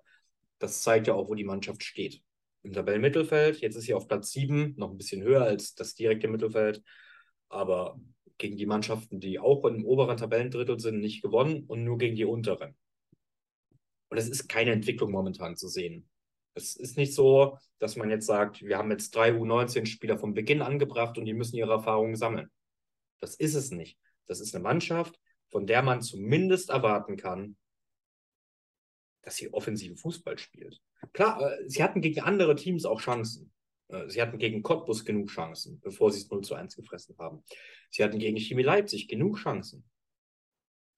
Aber mir fehlt langsam auch also wirklich der Gedanke dran, dass die mal wieder ein Tor aus dem Spiel schießen. Ich habe es letzte Woche gesagt, ich würde fast eher auf Luckenwalde tippen, aber das traue ich mich nicht. Ich sage unentschieden und Jena schießt wieder kein Tor aus dem Spiel, weil ich nur 0 getippt habe. Naja, Jena hat wieder kein Tor aus dem Spiel geschossen. Ja, ich habe den Elfmeter noch ähm, angesprochen als Option, ja. äh, ohne Tor aus dem Spiel. Und so ist es dann tatsächlich auch gekommen. Und ich bin dass dir das aber auch kein Selbstvertrauen gibt, sorry, aber dass dir das auch kein Selbstvertrauen gibt, ich bin einfach nur fassungslos irgendwo. Das gehst da früh einzeln in Führung bei einer Mannschaft, die eh schon ein paar Probleme hat. Das muss dir das Selbstvertrauen geben und du musst das dann ausnutzen. Und ich habe keine Ahnung, also wirklich. Ich glaube, Jena hat man selbst keine Ahnung, was gerade abgeht. Ich bin jetzt mal unglaublich hart mit der Mannschaft. Wenn ich mir jetzt alle 18 Mannschaften anschaue und sage, wo sie wirklich zum absoluten Saisonbeginn standen, spielerisch, und wo sie jetzt stehen, hat von allen 18 jener die schlechteste Entwicklung in diesem Zeitraum gemacht. Weil, ja, es gibt da sicher Kellerkinder unten, aber ja, wo soll man sich dann noch negativ hin entwickeln? Und Jena ist ein ganz klarer Negativtrend zu erkennen ja, weiß nicht, was ich dagegen sagen soll. Ich glaube, das wissen die Spieler auch selbst und alle im Umfeld. Wie gesagt, ich zumindest erwarte keinen Aufstieg. Aber es, es ist einfach frustrierend auf Dauer und äh, muss man ehrlich gestehen, man muss sich in Jena, wenn man auf die Tabelle guckt und auch spielerisch guckt, zu Recht anhören, dass Rot-Weiß Erfurt auch verdient vor Jena steht. Tut weh zu sagen, aber ist so. Ja, das ist völlig klar, aber dennoch, ja, natürlich, das Problem ist auch natürlich diese spielerische Entwicklung. Wie gesagt, keiner, der sich ernsthaft mit dem Verein auseinandersetzt oder der im Verein arbeitet, wer immer, hat ja den Aufstieg erwartet, diese Saison. Das ist ja klar als Übergangsjahr deklariert. Aber ja, normalerweise hätte man gesagt, diese Mannschaft muss sich irgendwo finden in so einem Übergangsjahr und das wird stetig besser. Und ich sag mal, dass man dann vielleicht ab Mitte der Rückrunde schon im Stile einer Spitzenmannschaft spielt und dann quasi gewappnet ist fürs nächste Jahr, weil natürlich mittelfristig irgendwann die dritte Liga mal wieder ähm, Thema sein muss. Das ist ja auch völlig klar. Aber dass man jetzt genau dieses umgedrehte Phänomen hat, finde ich überraschend und erschreckend. Und tatsächlich hatte ich auch schon diesen Gedanken um den Job von Andreas Patz wollte dich da nicht drauf ansprechen, weil wir da ja schon, sage ich mal, in der vergangenen Saison eine eher überraschende Trainerentlassung in Jena hatten.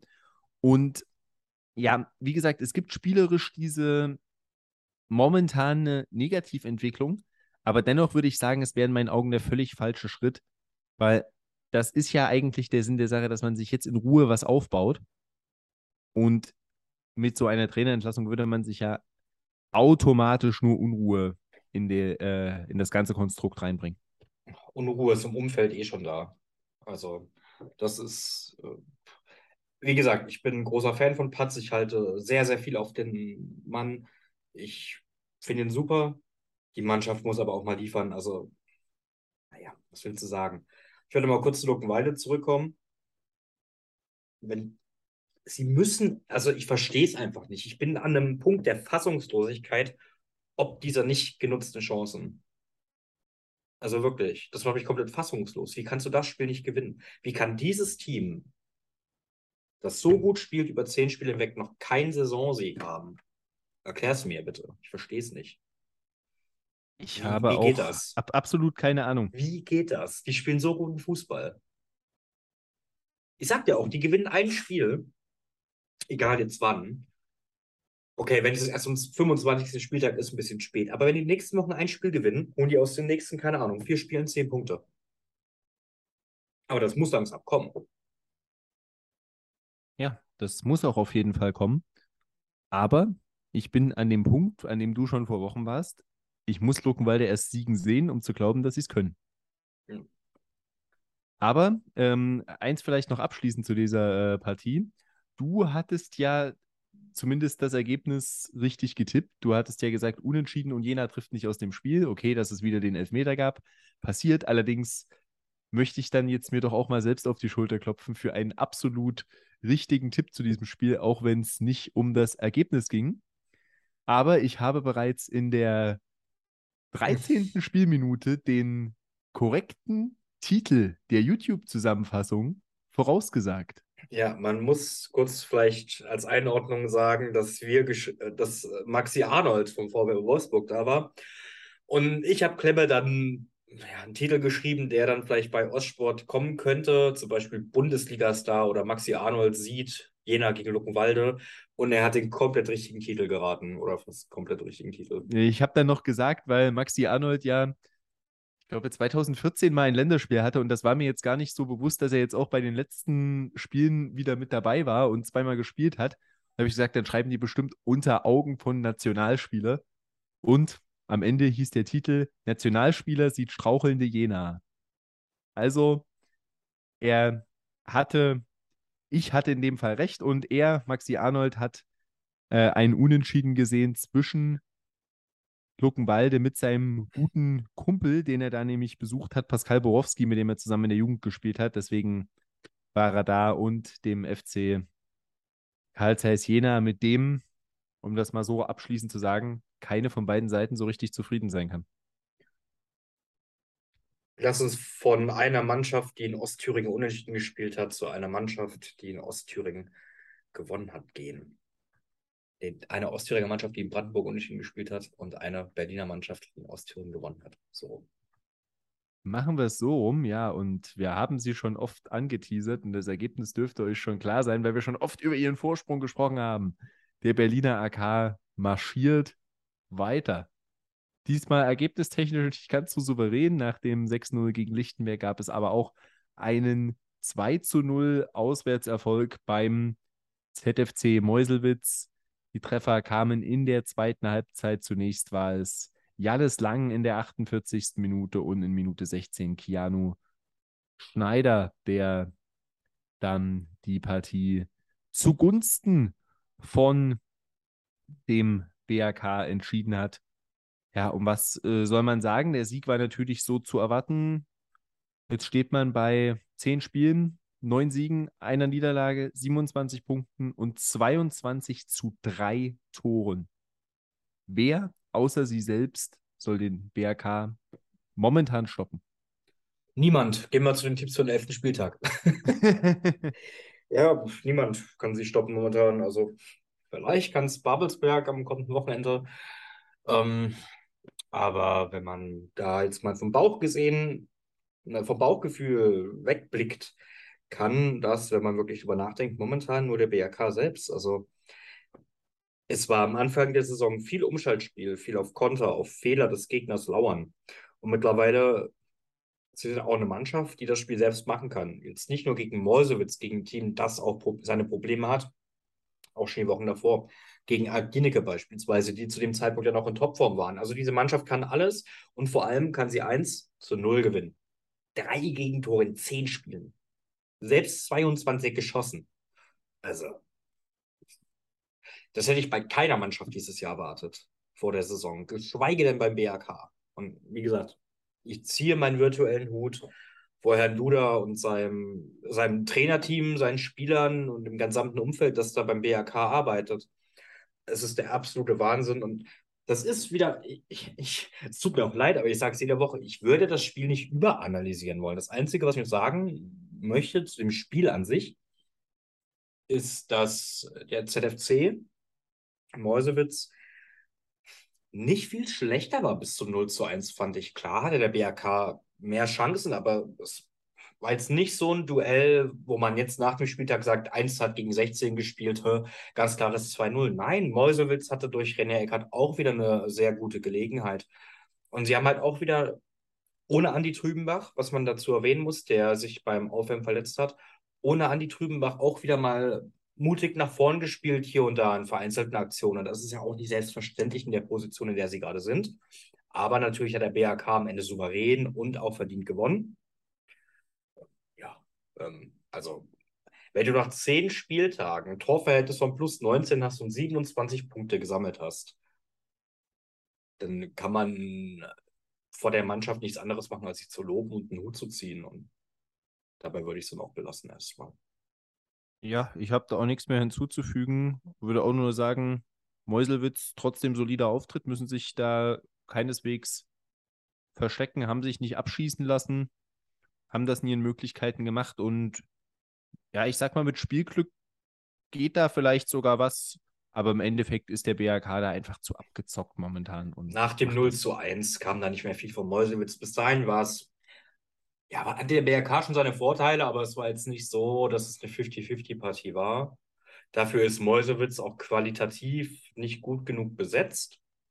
Ähm, und ähnliches Bild äh, wie bei auch anderen Teams, wie, bei, wie ich auch bei TB gegen Erfurt vorhin gesagt habe, das sind nicht die Spiele, die du als Mäusewitz gewinnen musst oder punkten musst. Aber es gibt Mut, dass du dich halt hast nicht abschießen lassen, dass du deine Gelegenheiten hattest.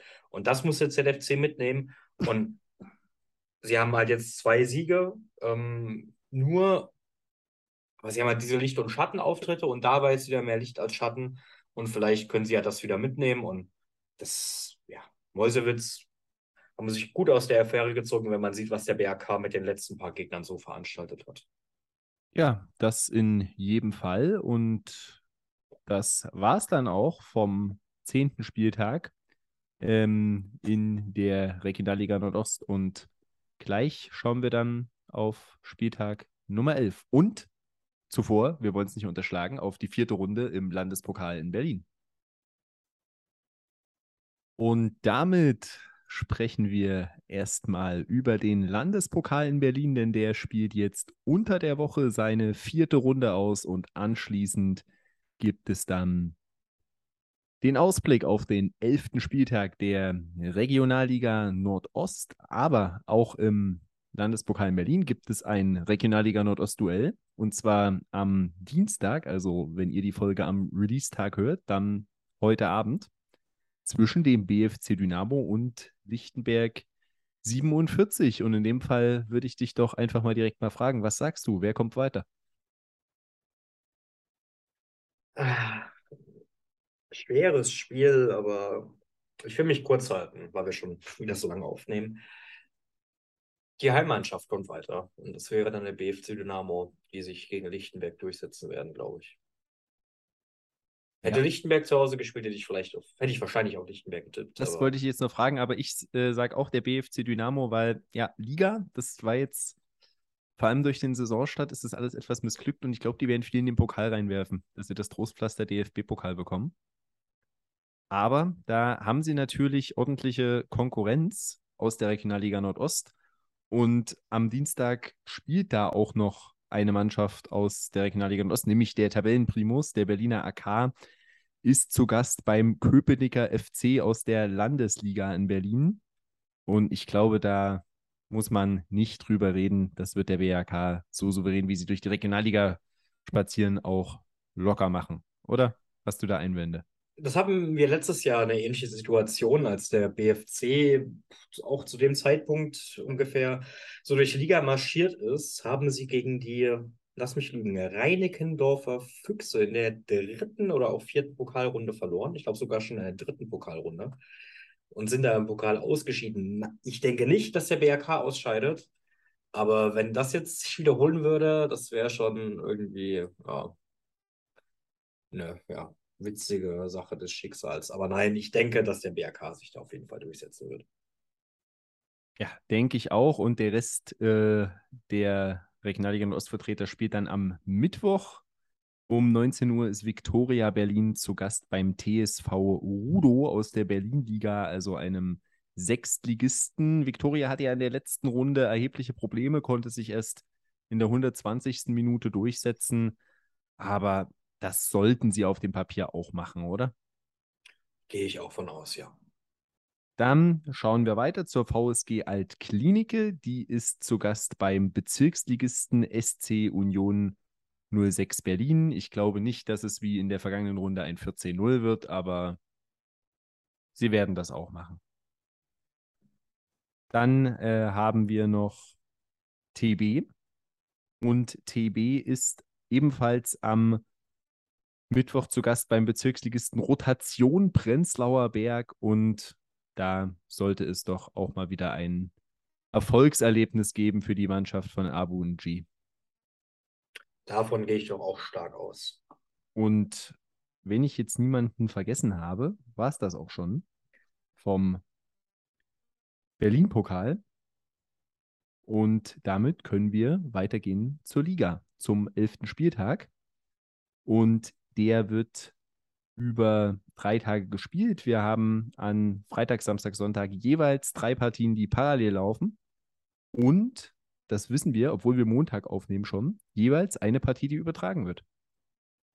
Und wir gehen aber mal chronologisch vor, wie die Spiele hier bei uns aufgelistet sind und beginnen dann am Freitag mit der Partie zwischen dem BFC Dynamo, der also trotz Pokal direkt am Beginn des Spieltags ran muss, und die empfangen Germania Halberstadt.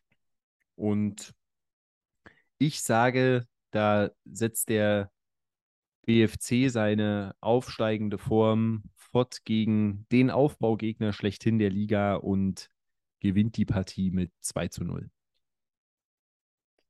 Ich hatte den Landespokal Berlin komplett verpeilt, muss ich echt zugeben. Um, bis gerade eben stand bei mir ein 3 zu 0 drin, aber mit dem Pokalspiel, das ja ja erst ein paar Tage vorher ist, dann drei Spiele innerhalb von einer knappen Woche, von acht Tagen, sage ich, dass sich der BFC extrem schwer tun wird. Und ich lasse mir wie immer ein kleines Out.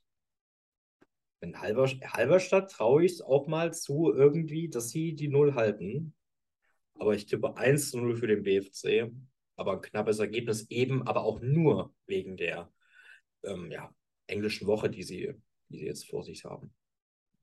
Genau, und dann, das finde ich jetzt äh, sehr kurios, eine weitere Berliner Mannschaft, die am Dienstag Pokal spielt, die dann auch am Freitag schon wieder ran muss, ist der Berliner AK beim absoluten Spitzenspiel zu Gast beim zweiten der Tabellenführer, Babelsberg gegen den BAK. Und diese Partie könnt ihr dann auch live bei Ostsport TV verfolgen am Freitagabend, auch kostenlos über YouTube wer die Regionalliga Nordost liebt oder wer sie lieben lernen möchte, sollte sich diese Partie in jedem Fall anschauen. Denn ich denke, da wird uns einiges geboten werden. Und was für ein Ergebnis wird uns denn da geboten werden? Beziehungsweise was erwartest du denn vom Spiel? Es ist doch oft so bei Erster gegen Zweiter, entweder es wird ein absolut geiler Kick und man hat richtig Spaß oder es wird relativ öde. Ich bin irgendwo in der Mitte rausgekommen. Und ich glaube tatsächlich, dass der Berliner AK sein zweites Spiel verlieren wird. Und das habe ich auch schon getippt, bevor mir der Landespokal Berlin wieder eingetrichtert wurde. Ähm, ich würde lügen, wenn ich jetzt sage, ich würde es mir auch ein bisschen wünschen, einfach für die Liga, weil letztes Jahr der BFC ja so dominant war und es war irgendwann einfach ein bisschen langweilig. Ähm, aber ich glaube auch, dass Babelsberg sich da jetzt nicht groß die Zacken aus der Krone gebrochen hat. Und also es ist ein Spiel auf absoluter Augenhöhe. Ich glaube einfach, dass Babelsberg sich zu Hause am Freitagabend im Kali durchsetzen kann. Mit 2 zu 1. Ja, da bin ich nicht bei dir, denn beide sind überragend in die Saison gestartet.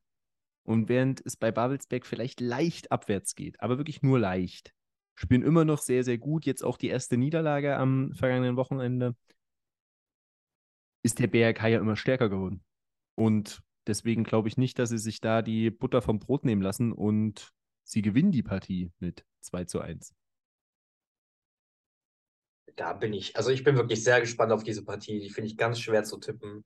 Für die Liga wäre es, muss man leider sagen, wirklich am besten, wenn der BRK zumindest nicht gewinnt. Ja, und ich sag mal, du hast auf Babelsberg getippt, ich auf den BRK. Also 2-2, 1-1. Ja, ich rechne mit einem Unentschieden. Jo. Und ähm, die dritte Partie dann am Freitagabend ist Lok Leipzig gegen den FSV Luckenwalde. Und ich habe das ja bereits angekündigt. Ich glaube erst, dass Luckenwalde gewinnen kann, wenn sie auch gewinnen. Das heißt, ich tippe schon mal nicht auf Luckenwalde. Aber dennoch gefällt mir das gut, was sie fußballerisch präsentieren. Gefällt mir sehr, sehr gut, trotz allem. Und deswegen hier vielleicht ein etwas überraschender Tipp. Lok Leipzig und der FSV Luckenwalde trennen sich 1 zu 1. Na Gott sei Dank machst du es, dann muss ich es nicht machen. Ähm, ja, Lok habe ich ja vorhin schon gesagt. Gefällt mir in der momentanen Form einfach viel zu gut, als dass ich da was anderes als einen Heimsieg tippen könnte. Und deswegen sage ich 3 zu 1. Aber wie wir Luckenwalde kennen, die können mit acht Toren Unterschied verlieren. Und eigentlich hätten sie unentschieden spielen müssen oder sogar gewinnen müssen. Also ich glaube, es wird ein enger Kick und vielleicht ist dann ein Tor zu hoch, das Ergebnis. Ja, das wird sich zeigen. Ich sage, es gab ja auch schon Niederlagen von Luckenwalde, die dann hinten raus unverdient hoch wurden durch Konter. Da denke ich beispielsweise an das Cottbus-Spiel vom Saisonbeginn. Aber damit würde ich sagen, gehen wir schon mal zum Samstag weiter. Und der Chemnitzer FC empfängt den ZFC Meuselwitz. Und ich mache es ganz, ganz kurz. Vor zwei Wochen gewinnt Chemnitz glanzlos 2-0 gegen Luckenwalde. Am vergangenen Wochenende gewinnt Chemnitz glanzlos 2-0 bei Lichtenberg und am kommenden Wochenende gewinnt Chemnitz glanzlos 2-0 gegen Meuselwitz. Und ich sage, dass der Zipsendorfer Fußballclub Meuselwitz glänzen wird und 1 zu 1 spielt. Oh. Nee, ich glaube, jetzt so Chemnitz zieht das nicht schön, aber sie ziehen es durch.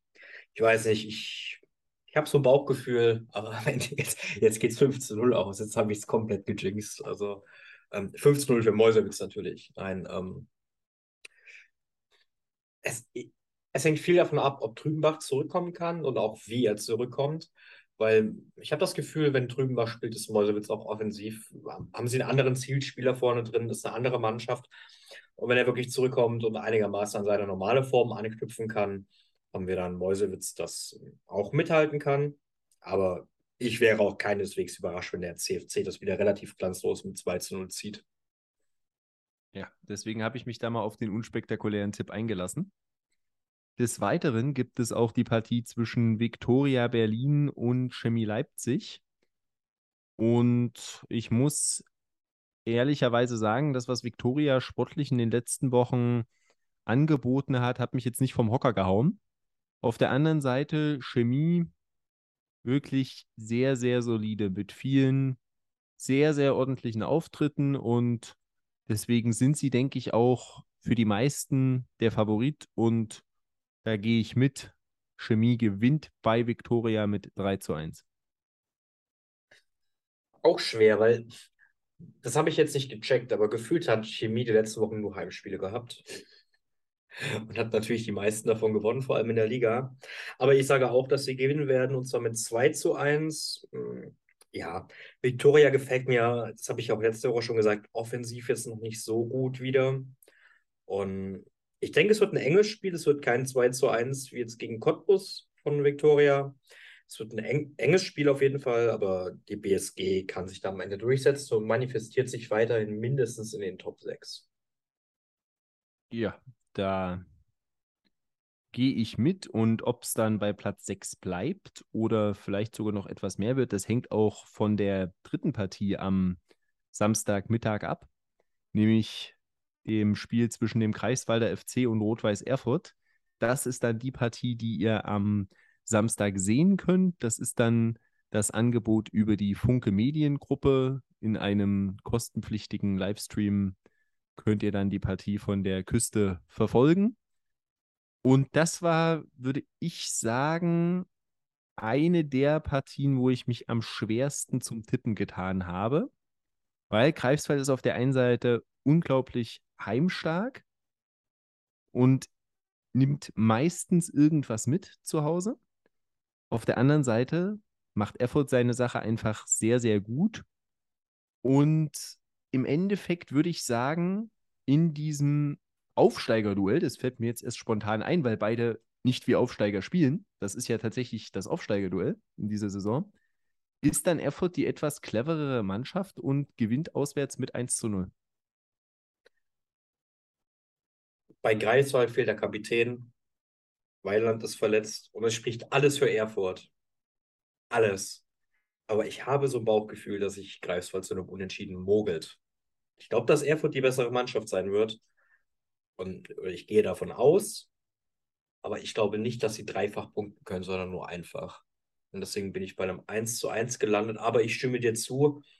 Ich finde diese Partie super schwer zu tippen. Das ist nach Babelsberg BRK die schwerste für mich.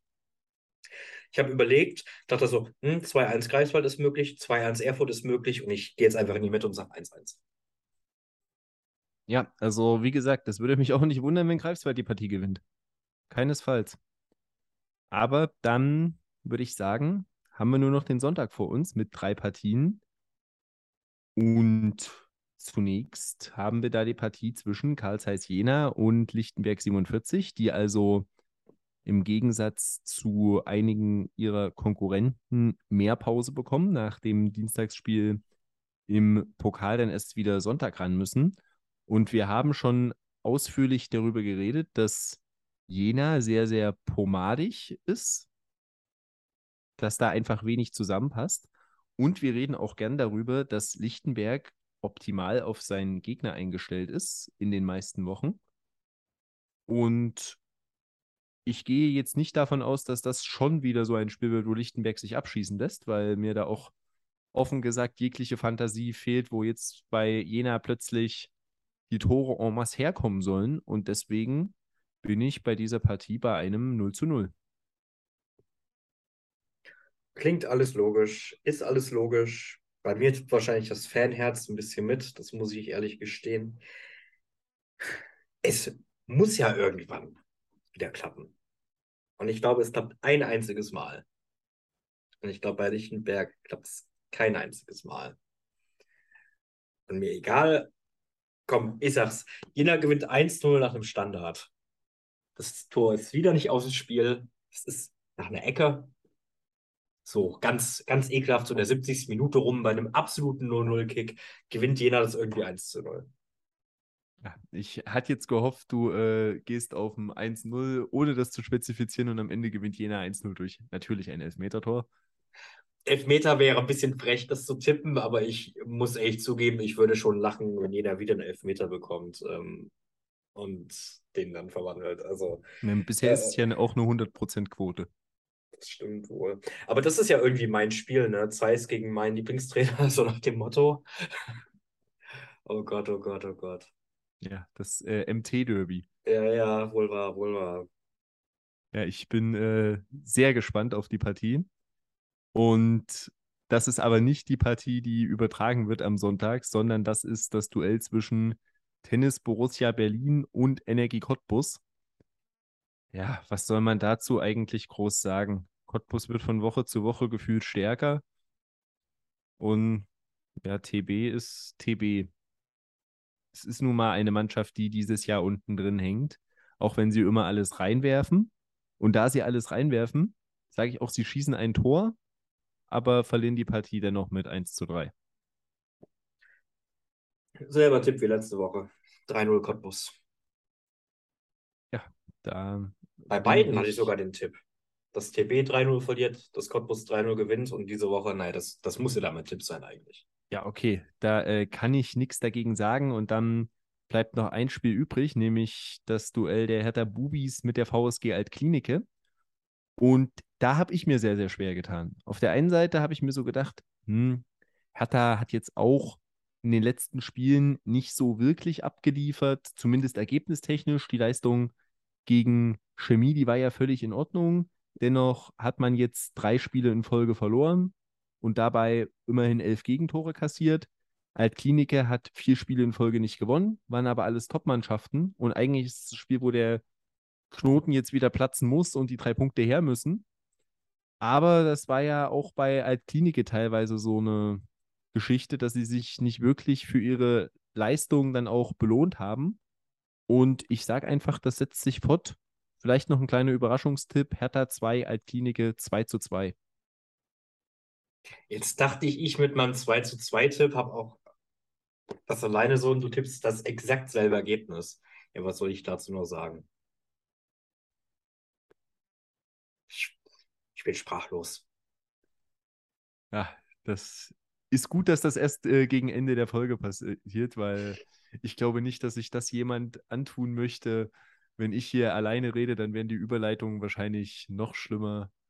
Du würdest irgendwo weinen gehen, falls du zuhörst und unsere ZuhörerInnen wahrscheinlich auch. Aber wenn du sprachlos bist, gehe ich auch davon aus, dass du jetzt nicht noch irgendwas hast, was dir auf dem Herzen liegt und du loswerden möchtest? Oder ist dir da noch was eingefallen im Laufe der Folge?